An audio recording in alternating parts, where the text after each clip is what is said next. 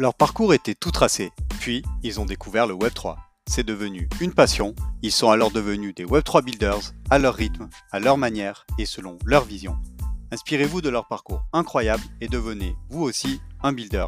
Je suis Romain Milon, j'aide les projets Web3 à recruter et à fidéliser les meilleurs talents du secteur. Pour m'aider à propulser le podcast, pensez à vous abonner et en parler à deux personnes autour de vous. Bonne écoute Avant ce nouvel épisode, je tenais à vous préciser que nous ne donnons pas de conseils en investissement financier dans ce podcast. Je vous rappelle aussi que tout investissement dans les cryptoactifs et les NFT comporte des risques et peut entraîner des pertes en capital. Soyez prudents et faites toujours vos propres recherches.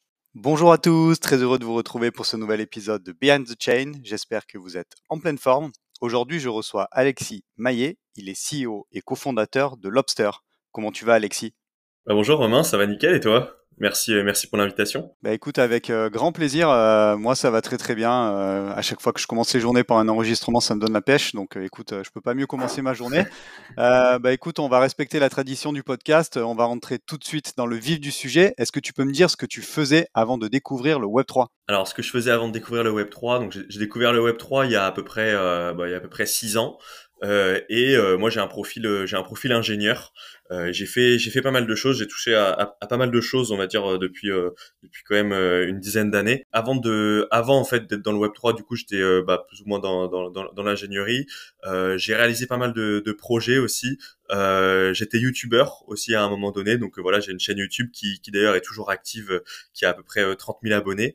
donc ça on va dire que c'était un peu ma, ma première expérience entrepreneuriale. en fait j'ai toujours j'ai toujours voulu être entrepreneur donc c'est pour ça que j'ai toujours essayé de monter des projets. J'ai créé euh, pas mal de, choses, de jeux de société, que après je m'amusais à programmer, je m'amusais à faire des, IA euh, sur ces jeux de société, euh, etc. Puis ensuite je suis rentré à l'INSA Lyon, donc c'est l'école d'ingé sur laquelle je, je, viens. et du coup, à l'INSA Lyon, bah, je me suis rendu compte que finalement, j'avais un profil qui était un, petit peu différent de celui des autres, parce que bah, avec cet aspect entrepreneurial, j'avais vraiment envie de, monter des choses par moi-même.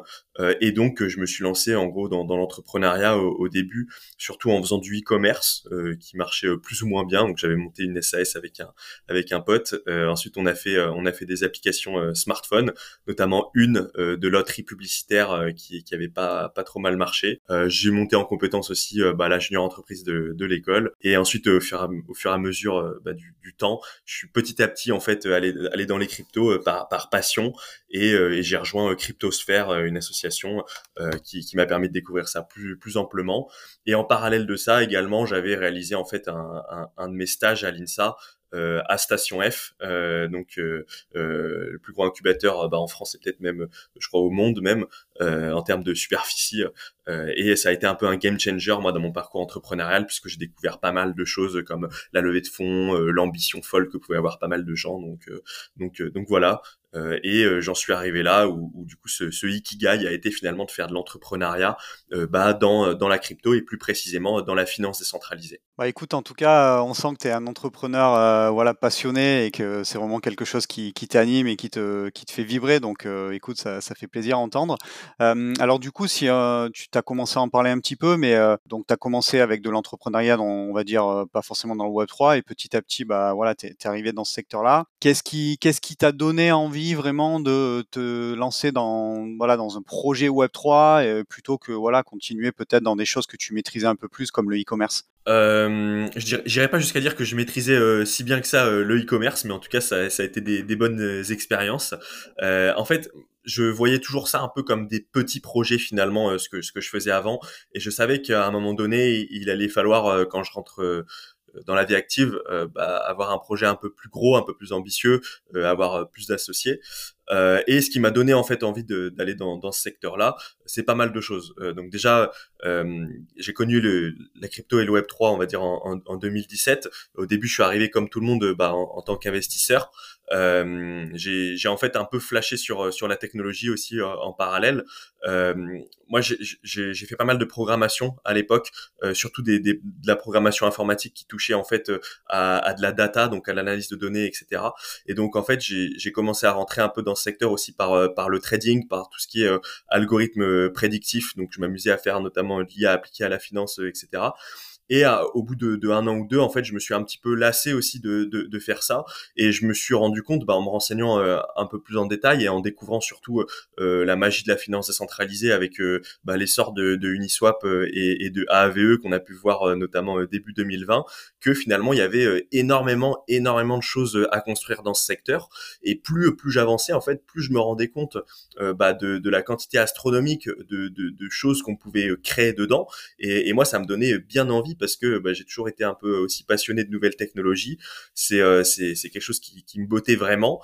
Et j'étais dans cette optique de, euh, à chaque fois qu'il y avait quelque chose euh, que je comprenais pas dans le secteur, et eh ben j'essayais de, de, lire des articles dessus, de regarder des vidéos dessus et, et de, de, de chaque mot que je comprenais pas, il fallait que je le comprenne, il fallait que, que j'aille au bout, au bout de ça. Et, et, voilà, j'aimais bien voir un peu ça comme un iceberg finalement, où, à chaque fois on découvrait des nouvelles choses. À chaque fois que je lisais un article, il y avait euh, euh, trois mots que je comprenais pas. Et en fait, il y en avait un, où, enfin, il y en avait un que je venais de comprendre, mais trois autres que je comprenais pas. Du coup, il fallait que je lise trois nouveaux articles. Et, euh, et petit à petit, comme ça, tu apprends très très vite. Et, et, et, puis, bah, ça donne bien envie de, de poursuivre en tout cas l'aventure dedans. Bah écoute, merci beaucoup pour toutes ces précisions. alors peut-être que tu peux nous expliquer maintenant comment t'es venu alors l'idée de, Lobster, tu nous le décriras bien entendu plus en détail après. Mais voilà, tu nous as dit que tu avais énormément digué euh, toute la partie crypto, DeFi. À un moment donné, qu'est-ce qui fait que tu t'es dit tiens, là il y a un truc qui fonctionne pas bien, et moi j'ai une idée fraîche. Enfin voilà, j'ai des, en tout cas, je, je, pense pouvoir apporter quelque chose qui n'existe pas encore sur le marché. Ouais, bah très très bonne question. Euh, en fait, Lobster, du coup, c'est un projet qui est né euh, il, y a, il y a quelques mois, il y a, il y a un peu moins d'un an, euh, et qui est issu d'un constat assez simple finalement, c'est que dans la finance décentralisée, il y a plusieurs piles de base qui permettent de, de générer du rendement supplémentaire sur sur ces cryptoactifs. il y en a trois principalement en fait. Il y a le staking, le lending, donc le prêt emprunt de cryptoactifs, et le liquidity providing, donc l'apport de liquidité. Et en fait, il se trouve que euh, dans euh, l'écosystème de, la finance décentralisée, il y a des solutions plus ou moins passives de générer euh, des intérêts. Donc notamment en faisant du staking ou du lending, on, arrive à générer quelques pourcents par an sur performance de ces actifs et c'est assez passif. Mais le problème, c'est que ces plateformes-là, en fait, elles, euh, elles sont pas très très rentables ou alors elles vont pas forcément être à la hauteur des attentes des investisseurs dans la crypto. Et du coup, il faut plutôt se tourner vers des, solutions comme l'apport de liquidité, le liquidity providing. Donc, donc, pour rappel, en fait, on va déposer euh, de cryptoactifs chez un échangeur. Cet échangeur va permettre à d'autres personnes d'effectuer bah, des échanges sur la blockchain et ces personnes-là vont payer des commissions et du coup la, la, plateforme sur laquelle tu as apporté ta liquidité va te rétrocéder une partie des commissions. Et en fait, l'avantage de ça, c'est qu'on peut casser la barrière euh, bah, du rendement, on peut aller beaucoup plus loin, on peut gagner plus parce qu'on gagne tout simplement sur des volumes d'échanges qui sont potentiellement euh, euh, bah, très grands. mais le problème principal de ça, c'est que cette solution-là, en fait, nécessite beaucoup de temps et de connaissances pour être maîtrisée. Donc, en fait, euh, en tant qu'investisseur euh, DeFi, puisque à la base, quand même notre, équipe c'est aussi une équipe d'investisseurs sur lesquels on connaît du coup ces problématiques-là. On, les a vraiment rencontrés à titre personnel avant du coup d'arriver vers Lobster, et on s'est rendu compte aussi en échangeant avec euh, bah, toutes les autres personnes de l'écosystème qu'il n'y avait pas vraiment de solution dans la finance décentralisée qui était à la fois passive, rentable, facile d'accès euh, et qui durait dans le temps. Ça, on l'a vu aussi. Il y a beaucoup de plateformes de, de DeFi qui étaient rentables, mais qui finalement ne duraient pas dans le temps. Et en fait, euh, c'est aussi en partie bah, toutes ces problématiques-là euh, qui expliquent que aujourd'hui, dans la finance décentralisée, euh, il y a que 3% en fait des détenteurs de cryptoactifs qui euh, s'immiscent dans cet écosystème pour tenter de générer du rendement. Donc il y a quand même 97% des investisseurs crypto qui n'ont pas encore franchi le pas de la finance décentralisée. C'est un petit peu comme si on était dans le marché de l'immobilier et qu'il y avait 97% des investisseurs immobiliers euh, bah, qui préféraient ne pas euh, louer leurs biens et se contenter de la plus-value de l'appartement, ce qui, est, quand même absolument insensé. Et on s'est dit quand même, il y a un vrai truc à faire en fait pour, faciliter bah, la vie des investisseurs dans la finance décentralisée à ce niveau-là. Bah, merci beaucoup du coup pour, euh, pour la métaphore avec le marché immobilier. Je trouve que c'est très parlant. Euh, bah, je te laisse maintenant la voie libre bah, pour nous parler de Lobster et nous dire comment justement bah, vous répondez à, à, ces points de douleur qui sont pas toujours ressentis d'ailleurs par les investisseurs. Ouais, tout à fait. Alors euh, c'est vrai que souvent bah, les investisseurs ils ont des solutions qui sont mises en place devant eux, ils les utilisent, parfois ils, sont contents et ils, se rendent pas compte qu'il peut y avoir des solutions euh, meilleures. Euh, en fait, nous chez Lobster, on, a un peu une, vision euh, de la DeFi en ce qu'on va appeler une, construction en, en Lego. donc en fait, il y a énormément de projets qui sont en train de se créer et il y a des projets qui se construisent en surcouche d'autres. Euh, donc je m'explique. En gros, il va y avoir la couche de base euh, qui sont euh, globalement les blockchains. Donc les blockchains permettent de, de faire transiter euh, bah, de, de, de, la monnaie numérique de, pair à pair. En surcouche de ces blockchains, on a vu apparaître du coup, comme, comme je l'ai cité, des services de finance décentralisés comme Uniswap et AAVE qui permettent de faire des échanges de cryptoactifs en décentralisé ou notamment de, de prêter ces cryptoactifs. Et en fait, la véritable problématique sur sur ces euh, sur ces plateformes là, c'est qu'elles sont très performantes. Euh, elles permettent effectivement de proposer un service qui est très solide euh, et elles ont beaucoup d'utilisateurs. Mais en fait, ce qu'il faut bien comprendre, c'est que la métrique numéro un de ces plateformes là n'est pas d'essayer de vous faire gagner de l'argent. Uniswap, eux, ils vont essayer surtout de maximiser leur volume d'échange et ça va être ça leur métrique principale. AVE, eux, ils s'en contrefichent de savoir combien un prêteur va gagner d'argent sur leur plateforme. Donc en fait, on a vu une véritable bah, nécessité de créer des plateformes en surcouche qui, elles, répondent à des besoins spécifiques, donc notamment les besoins spécifiques des investisseurs euh, DeFi et crypto euh, bah, qu'on a énoncé précédemment, pour permettre aux gens de surperformer leurs actifs numériques. Et donc, euh, on a vu apparaître il y a quelques années ce qu'on appelle des yield optimizers, qui sont des plateformes qui sont en surcouche de protocoles et qui permettent d'automatiser des actions qui vont être très très bêtes, euh, comme par exemple Bifi qui va faire ce qu'on appelle de l'auto-compound, donc du réinvestissement. Mais ces plateformes-là, elles vont pas non plus assez loin dans le processus parce qu'elles vont juste te faire gagner du temps, mais elles vont pas en fait euh, non plus euh, aller aussi loin euh, que euh, ce qu'on peut voir dans la finance traditionnelle, à savoir des stratégies packagées. Donc nous, on aime dire qu'on fait partie d'une nouvelle trend de protocole DeFi, euh, des, des, espèces de yield optimizer 2.0 qu'on appelle nous en interne stratégie manager. Et la particularité des stratégies managers, c'est qu'ils sont en surcouche de plusieurs protocoles de finance décentralisés en parallèle dans une même stratégie. Et en fait, ils vont venir bah, tenter de générer les meilleurs intérêts qui soient avec un risque qui va être minimisé. Donc nous, Lobster, on est un stratégie manager qui euh, a une approche qui va être d'ailleurs un petit peu différente de la plupart des autres. Mais nous, c'est vraiment sur ce filon-là euh, qu'on s'est dit, euh, il faut qu'on se positionne là-dessus parce qu'en fait, l'avenir de l'investissement dans la finance décentralisée, c'est ça. En fait, c'est là-dessus que la liquidité va aller parce que nous, on croit fondamentalement que à l'avenir, la plupart des gens en fait n'utiliseront pas nécessairement les plateformes de base directement comme AVE et Uniswap, puisqu'en fait elles, ont tendance plutôt à se complexifier dans le temps euh, et ils utiliseront plutôt des surcouches qui eux leur simplifient la vie. Ok, très intéressant. Alors du coup, euh, si on parle un peu de l'expérience utilisateur, si moi voilà, je suis un utilisateur, je me dis tiens, Lobster ça a l'air cool, j'ai envie d'optimiser mon rendement, je sais pas avec de l'ETH, de l'USDC, enfin je voilà, peu importe les cryptos que Comment ça se passe concrètement? J'imagine que c'est full décentralisé, donc je vais connecter mon wallet à un moment donné. Tu peux nous dire euh, comment ça va se passer? Ouais, donc tout à fait. Donc euh, effectivement, Lobster c'est un protocole de finance décentralisé, euh, pour être précis, donc un, un, protocole qui est donc non dépositaire et décentralisé. Donc c'est-à-dire que le, le candidat lui va arriver avec son portefeuille crypto directement. Lobster, bah, nous ne sommes pas en fait un risque de contrepartie sur le dépôt et le retrait des utilisateurs, puisque in fine ils déposent leurs actifs sur sur des sur des contrats euh, numériques, donc sur des smart contracts. Euh, et concrètement pour l'utilisateur, c'est extrêmement simple. En fait, il va déposer un seul actif. Donc nous, on crée euh, plusieurs coffres, plusieurs vaults. On va créer un vault Ethereum, un vault Bitcoin, un vault USDC sur plusieurs blockchains. Et la seule chose que la personne a à faire, c'est à déposer cet actif numérique, donc en l'occurrence l'Ethereum, euh, le seul objectif du Vault, c'est de surperformer l'Ethereum. Donc nous, on ne lance pas une stratégie si on l'a pas backtesté avec notre logiciel interne à au minimum 10% par an. Donc tu déposes de l'Ethereum, par exemple un Ethereum, tu reviens l'année d'après, tu en retires 1,1. Donc ça, c'est vraiment euh, concrètement euh, comment ça se passe en termes d'expérience utilisateur.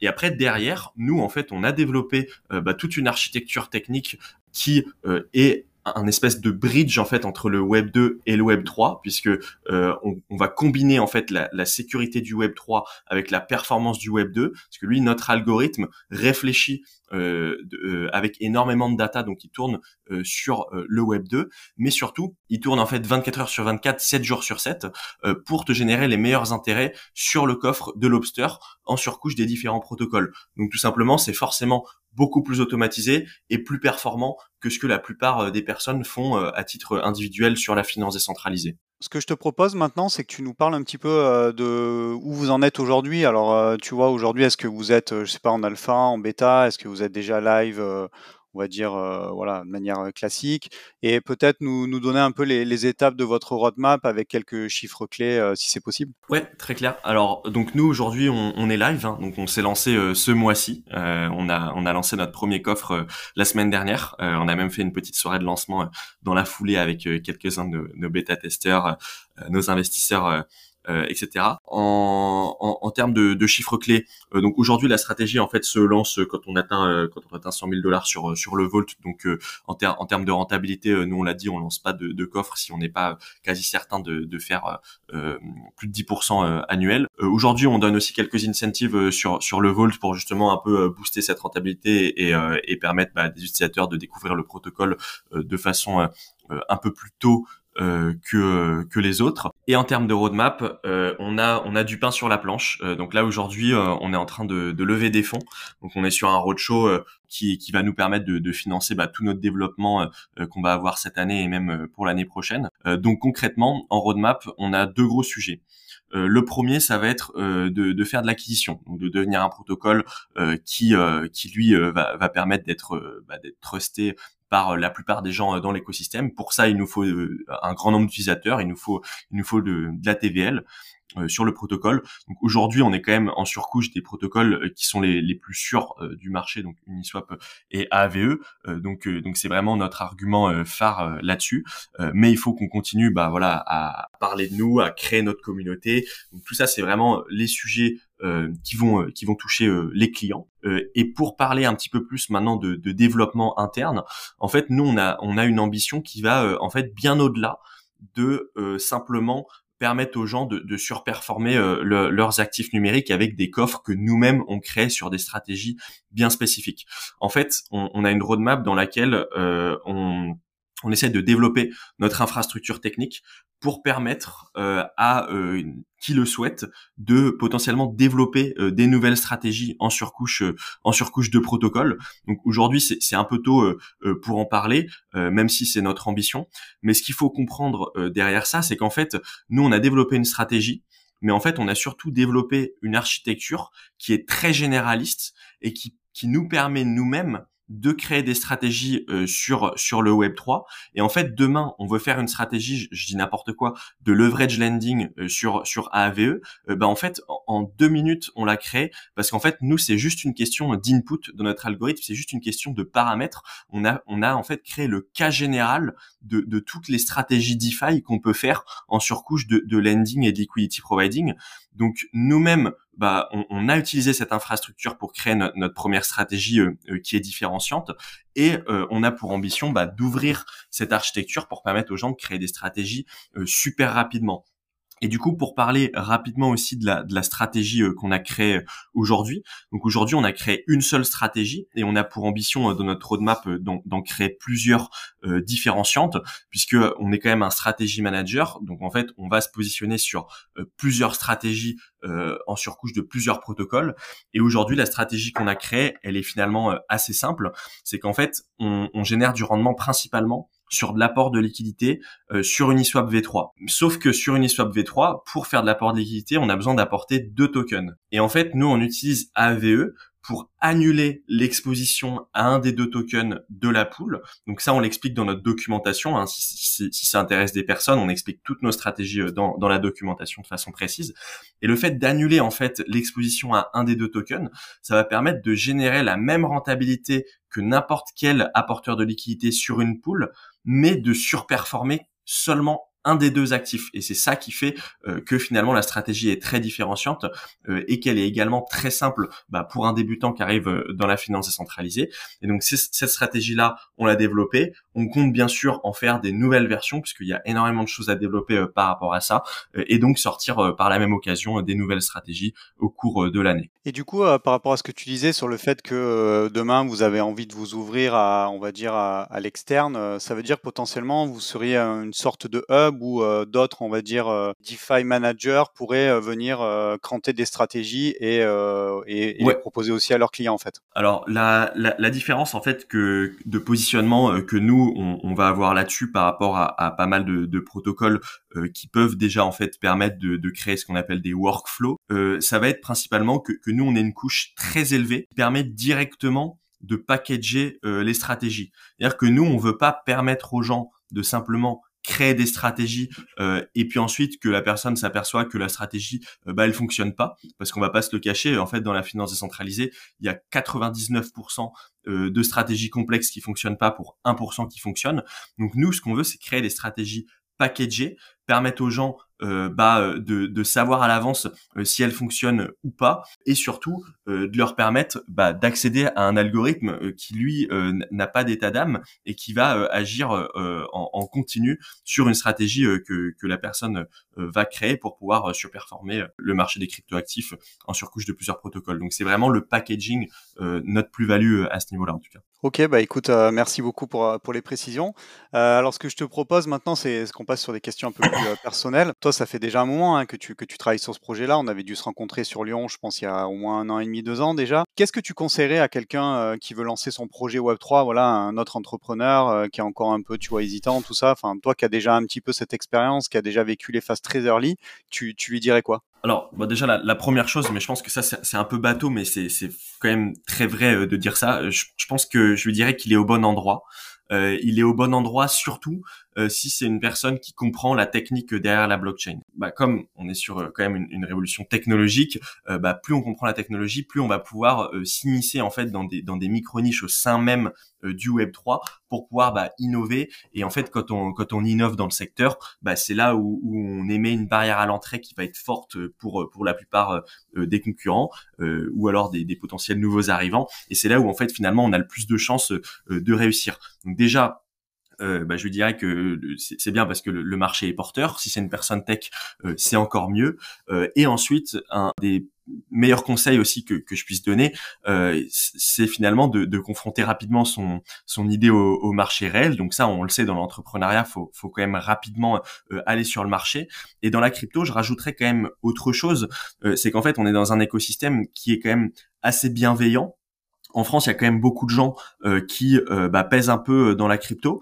Euh, c'est pas si compliqué que ça de rencontrer des gens qui s'y connaissent. Il suffit d'aller dans des dans des groupes, dans des clubs, faire partie d'événements. Donc exactement le, genre d'événement où on s'était rencontré Romain. Donc il suffit de faire partie de de, de, de, clubs. Hein. Il y en a plein. Il y a il y a, il y a Offchain, il y a DeFi France. Voilà, je, je vais pas tous les citer, mais en fait moi, quand j'ai commencé à aller dans ces clubs-là, c'est là où je me suis rendu compte que euh, la crypto c'était pas quelque chose euh, où finalement fallait se développer en étant tout seul dans sa chambre. C'était vraiment euh, en, en, nouant des liens en, parlant aux gens euh, qu'on arrivait à, avancer. Euh, et donc cette personne-là, bah, je lui conseillerais tout simplement de, faire un maximum d'événements, de rencontrer un maximum de gens et de pas rester tout seul. Bah, merci beaucoup pour, pour tes conseils. Effectivement, le dernier revient souvent. Je pense qu'il est précieux. Rencontrer du monde, networker, c'est vraiment quelque chose de crucial et surtout dans le Web3, ça se fait très facilement. Est-ce que tu nous partagerais euh, un autre projet coup de cœur, même si forcément, comme tous les builders, tu es à fond sur le tien? Voilà, un autre projet coup de cœur qui, qui te plaît en ce moment et pour quelle raison? Et si tu es plus à l'aise euh, euh, bah, voilà, une tendance euh, que tu suis en ce moment particulièrement? Alors, j'ai quelques projets coup de cœur. je, pense que j'en ai deux ou trois, mais alors moi je, suis beaucoup quand même la finance décentralisée, donc je vais vais pas citer un projet coup de cœur qui a rien à voir avec ce que je fais non plus. Je vais en citer je vais en citer deux, allez pour être pour être pour être franc. le premier c'est c'est Morpho, donc voilà, je, je suis un je suis un fan de, de Morpho, de ce qu'ils créent. Je trouve que euh, je trouve que vraiment ils ont ils ont vraiment un, coup à jouer. Euh, j'ai hâte euh, de voir des Français puisque c'est c'est une équipe française à la base bah, dominer le marché du, du lending au niveau mondial sur la finance décentralisée. D'autant plus qu'ils viennent de sortir leur nouveau projet Morpho Blue qui bah, je vous laisserai aller voir mais est quand même assez game changing dans l'écosystème. Et ensuite Euh, moi, je suis beaucoup sur sur des projets euh, euh d'investissement, euh, ce qu'on appelle des, des launchpads. donc en fait, c'est des projets qui te permettent d'investir en, en, en, private sale sur sur des tokens, et puis ensuite bah, de, de, de, découvrir des projets dans un premier temps, et surtout bah, avoir, on va dire, une partie de, de son investissement alloué à des à des projets qui ont un petit market cap. Et donc notamment, moi, je, je suis sur DAO Maker et je suis énormément bah, tout ce qu'ils font. Ok, bah merci pour, euh, pour ces partages, c'est, hyper cool. Écoute, on arrive déjà à la dernière question du podcast, ça passe euh, hyper vite comme à chaque fois. Euh, est-ce que tu pourrais me dire à quoi ressemblerait ton Web3 idéal dans 10 ans? Voilà, si tu avais une feuille blanche, un crayon et que tu pouvais dessiner ton Web3 idéal, qu'est-ce que tu dessinerais? Ça aussi, c'est, une très bonne question. je pense qu'il y a, il y a plusieurs sujets, mais je discute beaucoup de ça avec des gens parce qu'en fait, c'est un sujet qui est très récurrent quand, quand tu parles à quelqu'un qui est pas dans le Web3.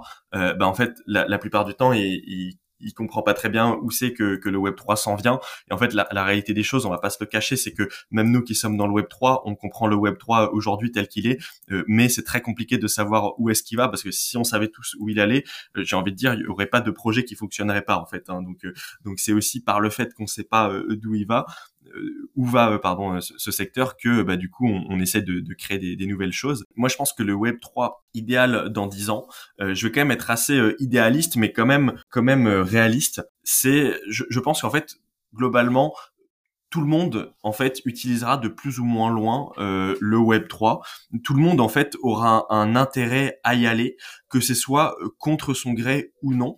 Ça veut dire que je pense que le Web 3, les services que, propose euh, le Web 3 sur plein de choses, hein, pas que la finance décentralisée, mais aussi au niveau de la privacy, euh, de, la, donnée, des réseaux sociaux, voilà, dans les NFT, il y a plein de choses qui sont également.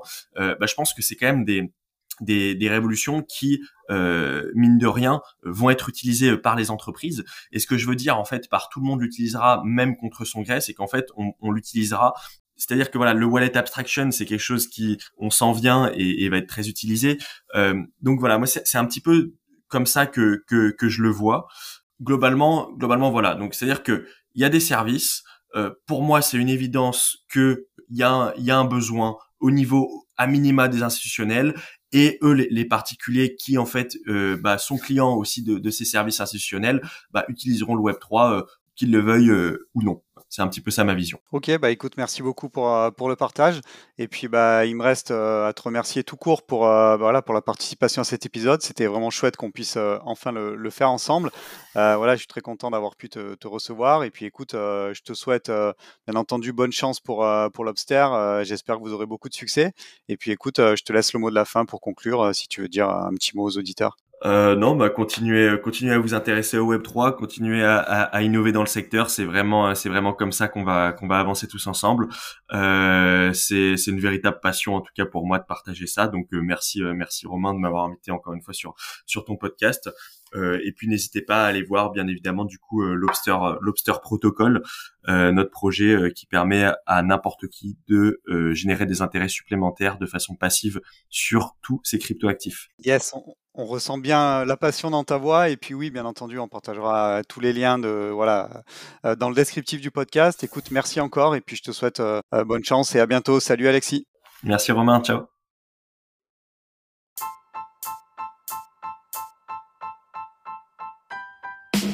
Merci d'avoir écouté cet épisode jusqu'au bout. Pour m'aider à propulser ce podcast, je vous invite à me laisser la meilleure note possible ainsi qu'un commentaire sympa. À très vite pour découvrir un nouveau talent du Web3.